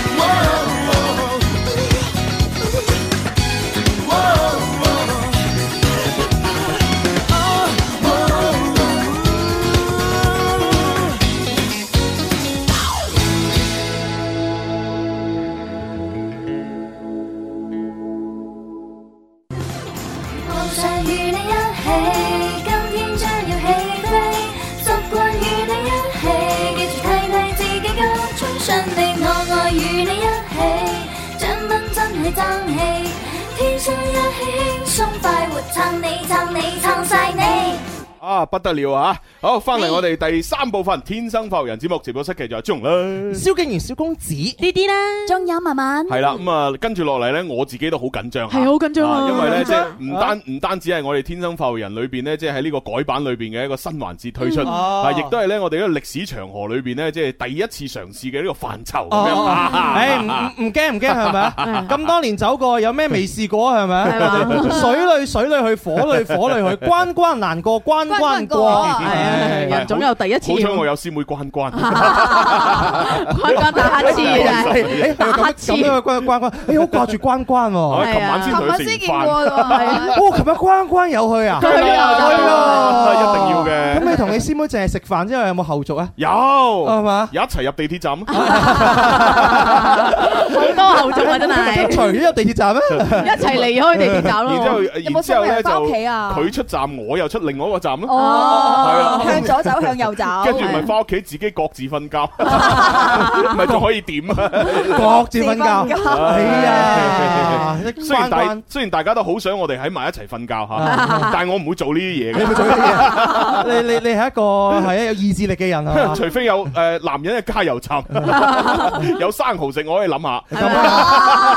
唔係，我係話我可以諗下食生蠔，嗯諗下食生蠔啊冇話要做其他嘢啊。係啊係啊係啊！我已經完全喺度考慮到我今晚牛快活，我就整個生蠔。係啊整個生蠔好啊你你唔係啊過去，我哋就打包俾你喂嘛，。其實喺個牛雜煲度加生蠔係 O K OK，嘅好食喎係啊正嘅正啊哦喎。牛雜生蠔有得諗喎。梗係啦梗係啦係啊啦係啦係少啦，甜㗎係啦，係得啦係好啊加油咁樣係一個好師妹啊！佢除咗誒樣靚、誒心地善良之外，佢最緊要佢有錢嘛。係啊，佢仲有間屋添，咪就係啊好咯正啊，收入又唔錯真喎，係不得了啊！真係。點解佢幾個咁優秀嘅女仔到而家仲係單身咧？係咯，因為睇人哋睇唔上眼啊哦標準太高。咁佢呢咁優質嘅女仔對男生嘅要求梗係高啦，係嘛？à. 係啊，誒你你唔發覺佢而家長期都係單身，然之後佢成日都有對其他男生睇唔好，係啊但係佢同你有咁密切嘅關係，係咯你唔覺得佢內心裏邊肯定想係有啲嘢對你有一咁樣？絲絲嘅愛慕咁樣 Ờ, waiting I'm for you, I'm waiting for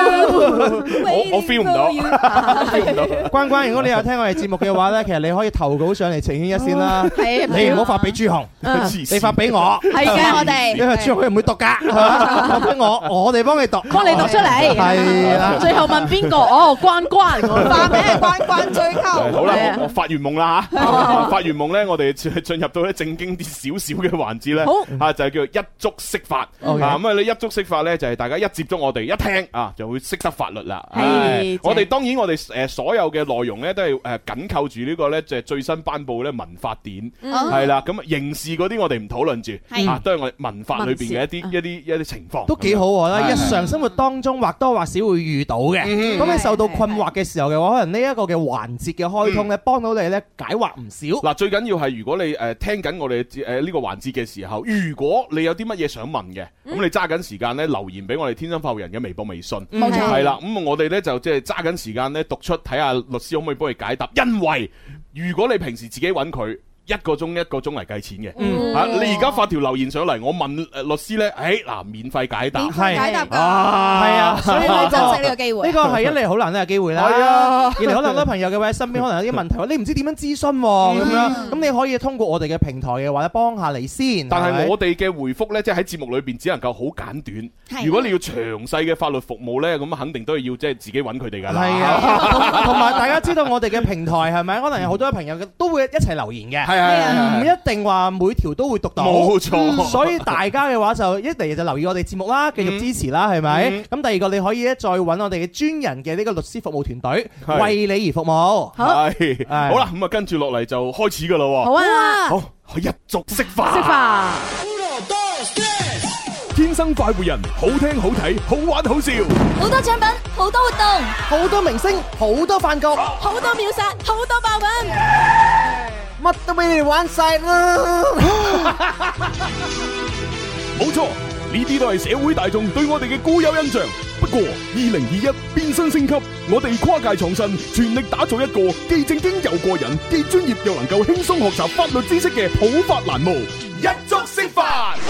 一觸識法，一聽就明白。你身邊最有温度嘅普法欄目。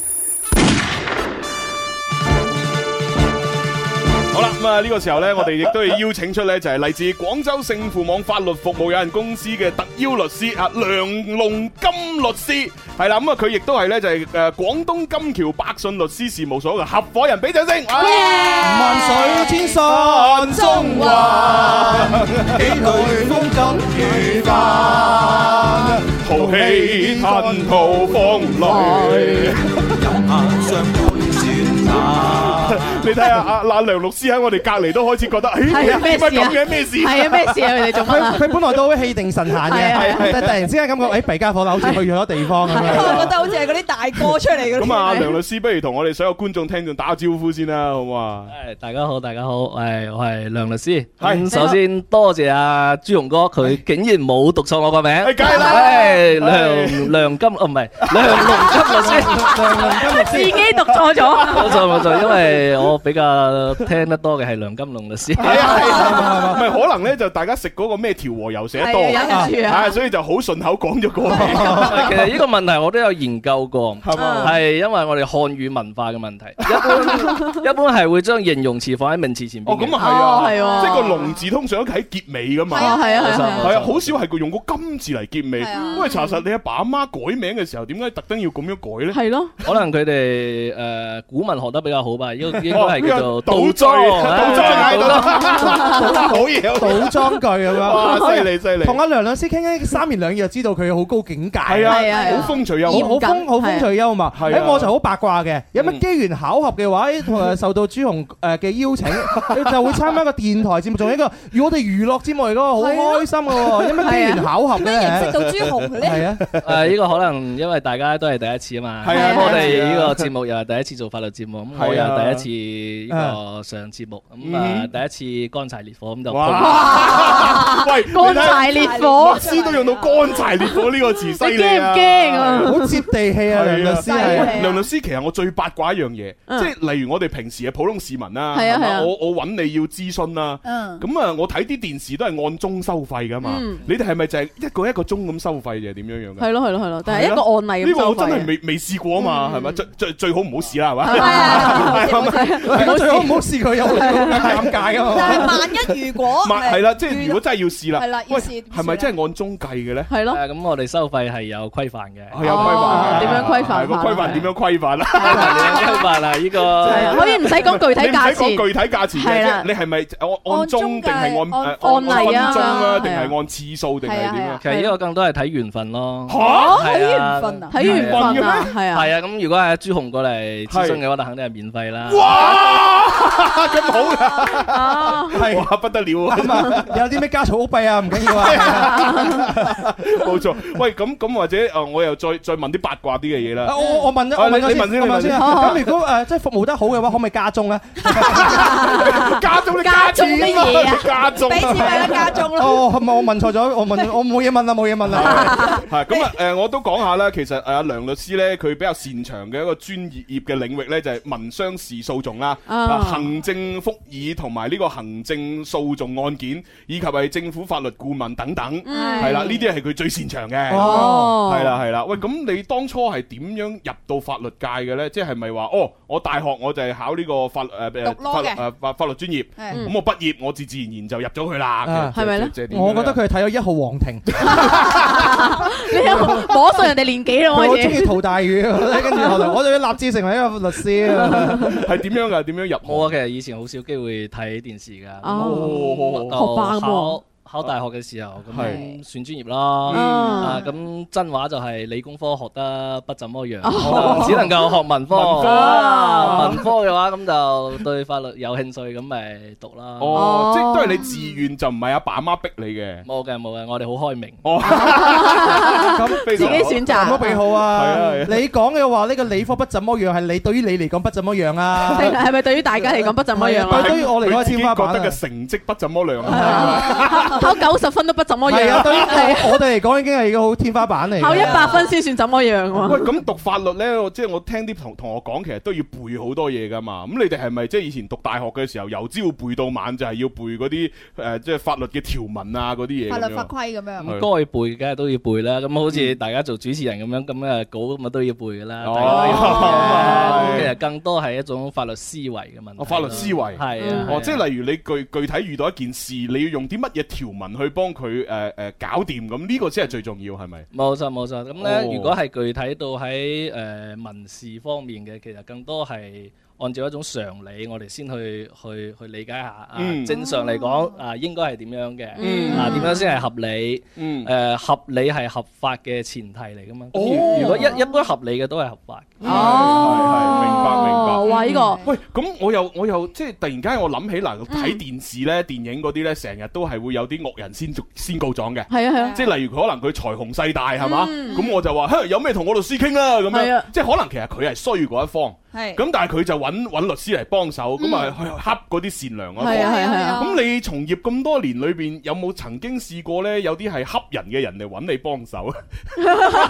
哇呢個好尖鋭嘅問題。啊你唔使爆其名實㗎嘛其實呢種情況會比較少，咁可能你哋睇一號皇庭睇得多。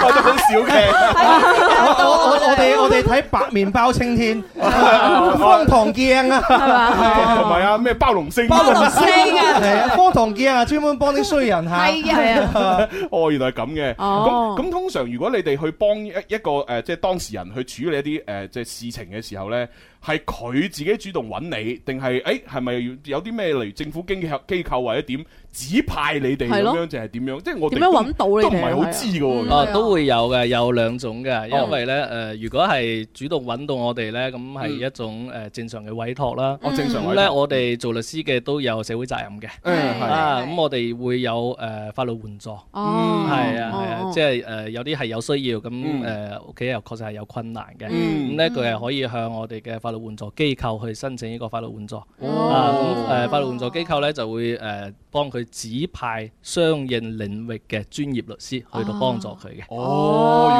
原來係咁嘅，即即係兩兩條路咁樣。係啊，點都可以揾到咁樣。係咯係咯係咯。嗯，誒，你從業咗誒，可唔可以問下？因為我睇下梁律師好後生，哦係係係分分鐘冇錯可能真係同我哋年齡 相仿。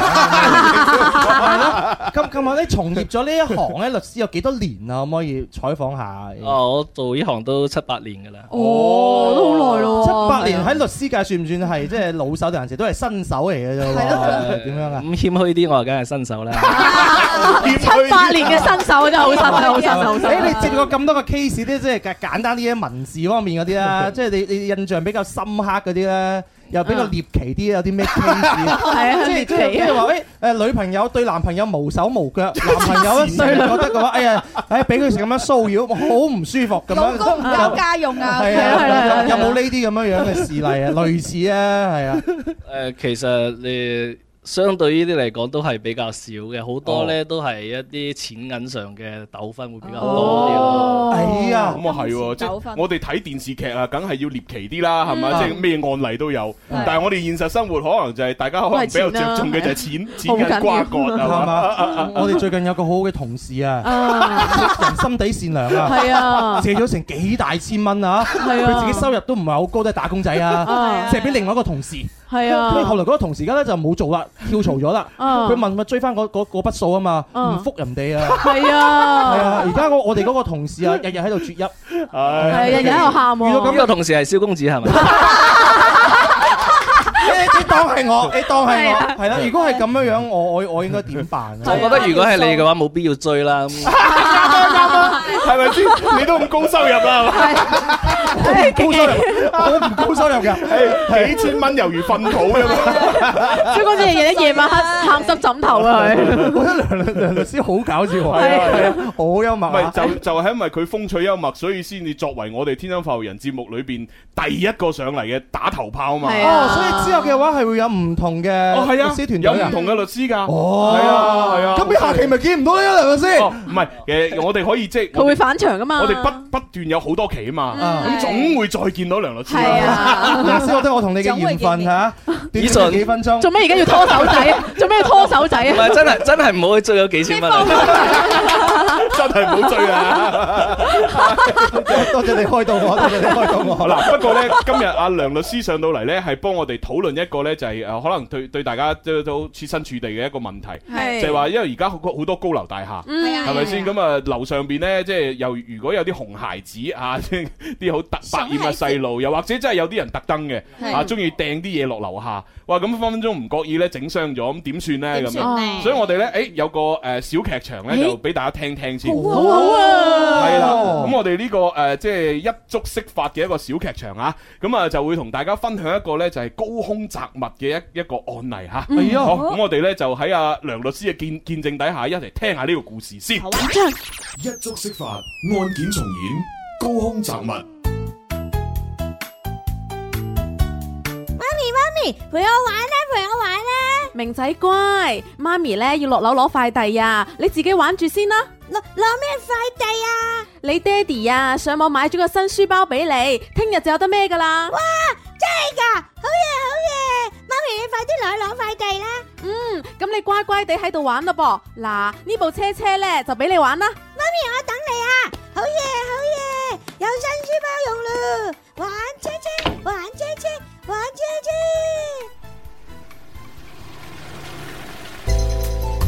唉，今日真係黑仔啊！巴士又趕唔到，地鐵又轉錯線，飲奶茶都可以俾珍珠逐親嘅。唉，睇嚟通勝話我犯太歲係真嘅。今個星期六我真係要攝下太歲先得。哎呀，希望可以轉翻個靚運啦。咦，阿陳生啊，乜咁啱嘅？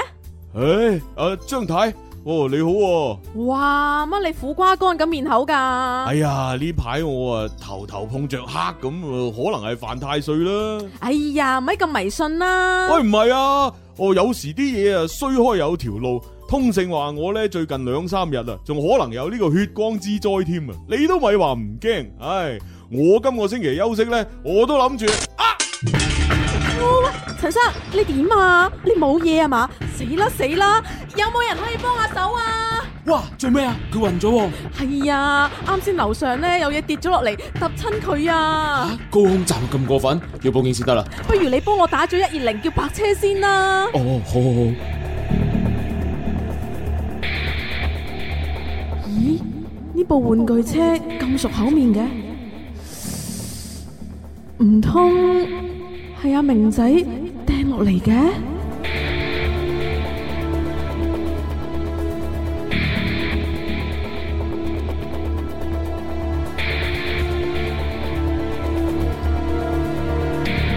好啦，嗱，一個好簡單嘅故事，係嘛啊，咁啊呢個頭頭碰着黑嘅一位朋友呢，啊，真係可能犯太歲 啦，係係嘛啊，血光之災啦，嗱，真係啦，係啦啊俾部車揼親啦，冇錯啦啦呢呢呢個故事啊，兩睇，一個呢個社會上邊呢個經常都會出現咗啊，係呢個社會關注嘅問題啊。第二個我睇就睇呢個製作啊嚇，係哇哇！呢個呢個製咁作鬼真係搞笑冇得嘅，哇！又又似我哋嗰個同事把聲喎，係啊 係啊 係咯，佢但係佢又唔係做主持嘅喎。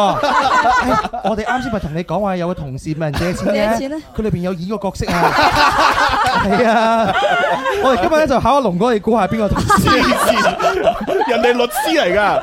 嗱，其實喺呢個故事裏邊咧，有幾個關鍵點嘅，係咪？嗯即係第一個咧，就係呢個誒，即係好黑嘅呢個阿陳生係嘛？係係係阿陳生啊，俾高空擲物就揼親啦，揼親啦係咪係先？啊要送入醫院啦。嗯咁啊，第誒第二個關鍵咧，就係可有可能嗰部車就係嗰個明仔掟落嚟嘅。係啊明仔一啊但係亦都唔一定係嘅噃。哦，唔一定。喂，因為咁你個住咁多人，咁個個都有玩具車啦，你係咪點啊你有咩證據話係佢啫？撞車佢哋係啊咪先？撞 車型話話唔定阿小明戴住個手套嚟玩嗰部車冇指毛 咧，小明戴手套好難講呢啲嘢。OK，嗱呢啲都唔好理啦。嗱，最重要仲有一個關鍵係，就係話咧，誒原來呢個阿陳生同阿張師奶啊啊就就又識得嘅。哦，咁會唔會阿陳生又即係如果知道咗哦？如果哦真係明仔咁，唉算啦，唔追究，會唔會咁呢？又好難會唔會哦講。係咯咁所以呢個逐層逐層呢，要等我哋阿梁律師分析下先嗯。喂，咁如果嗱，我咁唔好彩啦，哇，俾人公雜物。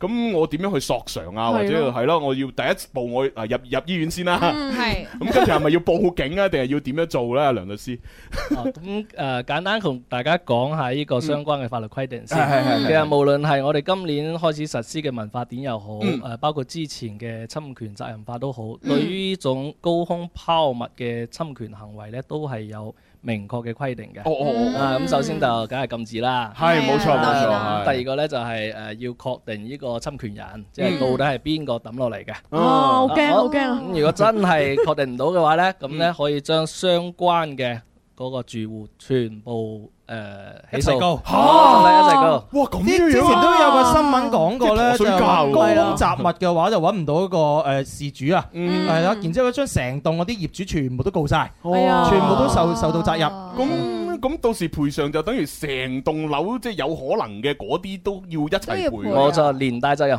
哦，哇！咁嗰啲其他人亦係都咯幾無辜㗎喎。係啊，好無辜啊！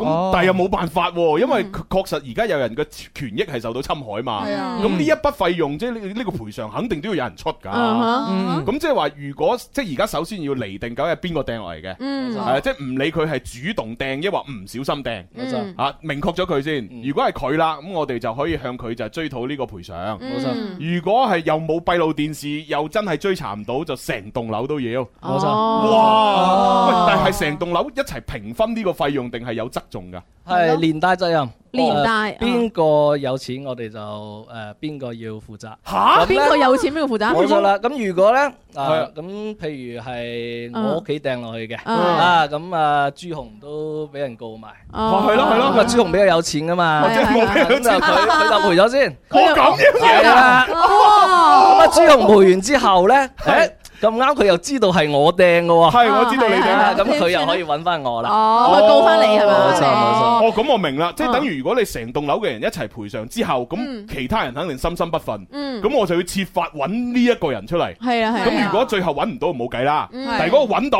我就可以我哋追追翻你攞錢。冇錯哦，嗯咁我其實仲有一個問題，即係比如話頭先個誒陳生係俾人揼暈咗啦，但係有人咧即係俾人揼咗係冇暈到嘅喎，咁冇冇暈暈到係啊冇暈到，但係又冇特別明顯嘅傷害嘅時候咧，佢可唔可以告啊？但係佢個本本身嘅智商啊，暫時仲係穩定嘅。係啊但其實佢已經深深咁受到佢嘅智商嘅受但係因受為到佢干擾啊。然之後平時咧好正正常常咧係可以做到主持啦，但係其實裏邊咧佢佢佢嘅佢嘅腦筍咧已經係壞咗啦。即係揼完之後就做唔到啦係啊已經係壞咗啦。我真係俾人揼過 啊！受受損我真係俾人揼過，但係我冇受傷，但係成個番石榴揼咗落嚟嘅。唔係所以所以你冇受傷係你自己覺得啫，你自己覺得啫。 其實係蠢咗㗎。係啊，其實你你蠢咗㗎啦，係啊。唔係，本來其實你個樣係靚女嚟嘅心裏一啲真係，係啊。跟住每次啲人影相，我發朋友圈 話點解 D D 個個嗰嗰隻眼佢生咗物粒腫咁樣 樣嘅？唔係，佢以前就俾人揼過。我其實 D D 講嘅問題咧，係喎，即整完之後冇受傷。如果佢冇冇咩表面冇受傷傷痕啊係啊嗰啲，但係佢又痛又剩咁。係啊，但係咁點好好嬲係喎，啊咁樣點算啊？嗱咁咧，我哋喺誒民事領域咧有一個原則叫做填平原則嘅。哦填平嗯填平冇錯啦咩意，思啊亦即係話你受到乜嘢損害，你先至可以索賠乜嘢。哦，咁我精神損害咧，當係我係啊，我精神損傷喎。精神損害咧，一般係要連帶住身體上嘅哦損害先至可以嘅。哇！真係好嬲啊！即係俾人揼親，但係我又冇受傷。哦唔係啊，你咪唯有去攝太歲啦，咪咪可以點啊啫？可以可以可以可以係嘛可以噶，仲有辦法嘅。仲有咩辦法哦啊如果朱紅問我，我唔話俾佢知嘅。咁樣樣，誒我我就幫好多啲聽眾問啦。一般咁樣樣咧，受到咁樣樣嘅叫侵權啦，嗯咁揼親喎。通常嘅流程係點樣樣咧？係我直接我報警先，定還是唔係？我直接就揾律師行。哦，冇錯，咁呢個呢就誒牽涉到民法典嘅一個新嘅規定啦。嗯我頭先講嘅呢，去呢個確定侵權人呢，嗯咁就係新嘅舊嘅規定都有。係係咁新嘅民法典呢，佢加咗一條非常之重要嘅規定，咦就係公安機關應當及時依法去查明嗯責任人。哦，咁即係其實要要報咗警哦先。冇錯啦，嗯係啊！我哋今年一月一號之後呢，報警呢，公安就會介入噶啦。哦明白。咁我報咗警，公安介入咗啦，公安當然第一時間要處理啦。咁我嗰個作為當事人咧，使唔使再第二步要聯繫律師你哋嘅咧？定還是公安會幫我哋聯繫嘅咧？係啦，聯繫律師呢個呢係當事人嘅權利嚟嘅，嗯 Ừ. 咁呢權利係點樣去處分呢？係當事人自己去作主嘅。哦，嗱反正報咗警先就係第一步係最緊要噶啦。其實應該打咗一一誒一二零先比較係冇錯，穩陣係啊，係啊，你一要入咗醫院先啊嘛，係喎係喎係喎搞救搞命掂搞掂條命先，Dạ, 係係咪先救命救咁先至再報警。哦，係喎，嘿我又搞錯咗順序啊，搞咗條命先咯，係啊嗯咪先？喂，咁咁嗱，如果好似啱先嗰個情況呢，嗱，萬一真係我哋確認到係阿明仔整落嚟嘅，嗯但係明仔佢真係唔小心，係啊即係可能佢揸住部車唔覺意棘到啊，咁啊飛咗落去部車啊，嗯嗯咁咁咁誒呢一種如果係唔小心同埋故意咧，喺懲罰上邊會唔會有所區別？定係話一模一樣嘅？係咯。其實喺民事領域咧，誒、針對呢個高空拋物嚟講咧，你唔小心同埋故意咧係一樣嘅。哦，咁咧，除咗呢個誒，因為我哋今日主要講嘅係高空拋物，係啊係啊其實係咧啊同一條法條裏邊咧，佢仲講到咗係高空 墜物。誒有咩唔同咧誒譬如陽台嗰度放咗啲花草，哦小沙丘刮颱風咁樣刮咗落係去，係係啊係。哦，咁係唔同嘅。誒 Ờ, 哦呃咁樣其實係一樣嘅，因為咧你你作為住戶咧，你屋企係你既然喺陽台嗰度放得花嘅話，你嗯就要預見到會有一個風險，哦咁咧係係係佢就要採取一個防護措施。嗯防護措施咁譬如裝一啲防盜網啊，啊或者係係啊你唔好放喺窗台，你放喺地下咪唔會刮落去咯。係咯所以咧呢個責任都係喺嗰個住戶嗰度。誒咁，但係我又冇人冇人認靚呢個花盆喎，咁點知又唔知邊個掉落嚟係啊 冇問題啊！頭先咪講咗咯，可以成棟樓啊一齊過啊嘛成。棟樓啊，Ờ. 係 Ờ, 冇錯啦。咁明白咧，仲有第二種情況咧，又 Ừ。係牽涉到我哋呢個誒文法典新加入嘅一個內容。咁如果唔係喺人哋屋企，而喺樓頂咧，Ừ. 哦，係哦係咯喎，即係可能係即係一啲公共嘅天台嗰啲冇咁嘅錯位置。哦，又係成棟樓咯，我估都係係咪？呢個就唔係啦我。又唔係啊，咁係咩啊？呢個呢個呢，如果呢個小區係有物業管理公司嘅話呢，啊哈咁樣公共區域係物業管理公司去管噶嘛，係啊哦咁係樣喎佢哋就會有責任啦。咁我又有問題啦，你點樣界定啲嘢係喺物誒喺上邊樓頂落嚟啊，定係喺個仲要入嚟啊？冇錯啦，所以咧，你告成棟樓嘅同時咧，可以告埋物管公司。哇哇咁樣樣啊，原來哦原來咁喂但係如果你個小區或者你棟樓係冇物管咧，嗯係咯係係冇物管咪成棟樓我就成啦告啦哦，明白明白明白。梁律師，我有問題啊！又有問題，你你你冇問題，你冇問 題。我想問咧，咁如果你告成棟樓啦，告埋嗰個物管啦，咁係告一個人會比較平啲啊，定係告成成棟樓咧會貴啲？係咪咁樣？係咪告得越多人咧就越貴咁樣你指㗎？嘅貴係乜嘢費用貴係啦，咧？呢個律師費咯，哦，律師費啊，控控訴呢個費咁樣呢咯。個真係會有考量嘅哦喎，因為咧誒，我哋去法院起訴嘅話咧，咁法院要求我哋係有係明確嘅被告噶嘛。嗯 Ừ. 哦好係係，咁如果我哋係按照舊規定，公安唔介入嘅，嗯咁我就算想想告晒成棟樓，我唔知成棟樓邊個住噶嘛。係啊係啊係啊，咁咧就要去到要律師去幫手取證啦。哦咁取證嘅工作量嘅話，好大咁我取證一户同我取證成成棟樓嘅户數工作量係唔同。哦咁啊即係按工作量嚟收費，冇錯，冇錯，哦 Ờ, 好合理合理咁但係咧，如果而家係按照民法典嘅話咧，因為公安介入咗啊，嗯啊公安前期會幫我哋做一啲排查，咁嗯佢排查咧就好有可能係會將相關嘅業主嘅信息咧都有可能會排查到出嚟。嗯咁呢個時候咧，誒可能就去公安機關去誒調出嚟，可能就可以啦。哦咁就平啲啦可以明白哦，你可唔可以透露下大概幾錢到啊？邊有得大概講下，我哋呢啲人咧話唔係，以後啊需要一告下文文啊，俾文文告下。 你嗰幾千蚊就算 啦。係啦，一般係啦，我要我告，我要告佢咁樣，我揾揾梁律師你。幾幾千蚊應該都要㗎，幾千蚊即係普普普普通通嘅，幾四千蚊位嘅數，四位數就有。哦唔係講笑啫，呢個要具體問題具體分析。 我好認真咁 講。O K，原來係咁樣樣嘅。咁所以大家有啲咩問題咧，亦都可以通過我哋嘅平台啦，就留言落嚟啦，就誒揾我哋嘅誒團隊去諮詢下嘅。係啦，係哦咁啊，仲仲有咧，誒誒有一個誒誒簡單少少嘅問題啦，就係話，誒假啱先咪就係講咗佢哋啲關係嘅，係啊係啊咁假如啊呢個誒阿陳生佢報咗警。咁啊排查啦，咁啊排查，哦真係知道係明仔，咁、嗯但係呢個陳生呢，同阿張師奶呢又又好熟喎，嗯就覺得唉算啦，佢都一時之失，不如我就唔孭佢啦，我算數撤啦撤算數有啦冇得撤銷追究？係咯咁嗰呢啲咁嘅呢？針對頭先講嘅小劇場嘅嗰個案例呢，係可以嘅，啊可以嘅哦啊，因為喺民事領域呢，咁索賠係你嘅權利，就好哦嗯似頭先你哋某一個同事啊，有人差佢幾千蚊，佢可以唔追噶嘛。啊 哦可以唔追哦， 咁但係呢個撤銷可能就要佢自己係咪親自要喺公安機關嗰度要誒撤銷先至得咁樣？其實雖然呢個公安拋物，公安機關前期係介入咗，嗯但係咧係公安機關介入咧，誒、如果係只係按照民法典嘅呢一條規定去介入咧，咁、嗯都係去介入去處理一個民事糾紛嘅啫。哦啊，咁民事糾紛最終嘅決定權都係喺權利人嗰度。哦，咁咧，如果拋開呢個劇場裏邊講嘅呢個案例嚟講咧，如果跌落嚟嘅唔係一部車仔，嗯而係有譬如兩公婆啊嘈交，嗯掟掟咩咧？掟菜刀。哇，好好危險喎咁呢咧個掟哇菜刀掟落樓，雖然砸唔到人，嗯咁樣咧都有可能公安機關會介入去追究刑事責任。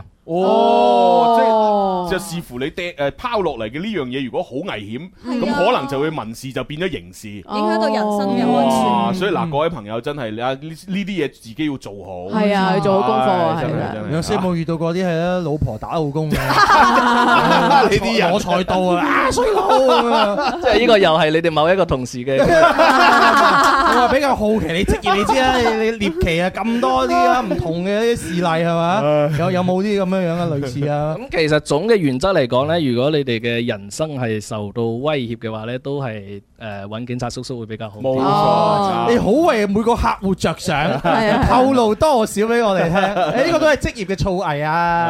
唉，好啦，咁啊，今日咧就多謝晒阿梁律師上到嚟同我哋現身說法啦。多謝係晒啊，多謝咁啊聽完之後多謝我哋都即係解答咗好多疑慮。嗯只不過我真係好擔心，啊係點嘛啊？即係如萬一我真係喺嗰棟樓裏邊，我係佢佢最有錢 嗰個。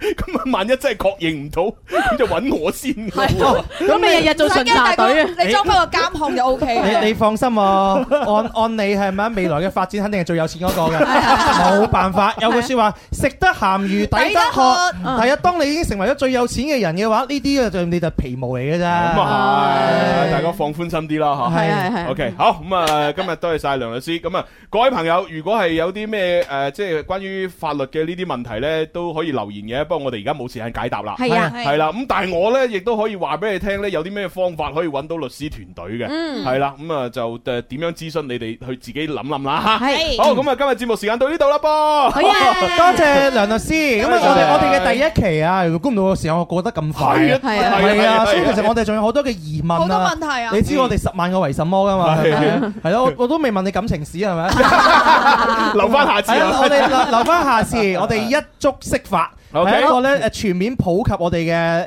誒法律嘅一個節目嚟嘅，係希望大家多多支持，好咁我哋就誒，即係下星期再玩啦。好啊拜拜，拜拜。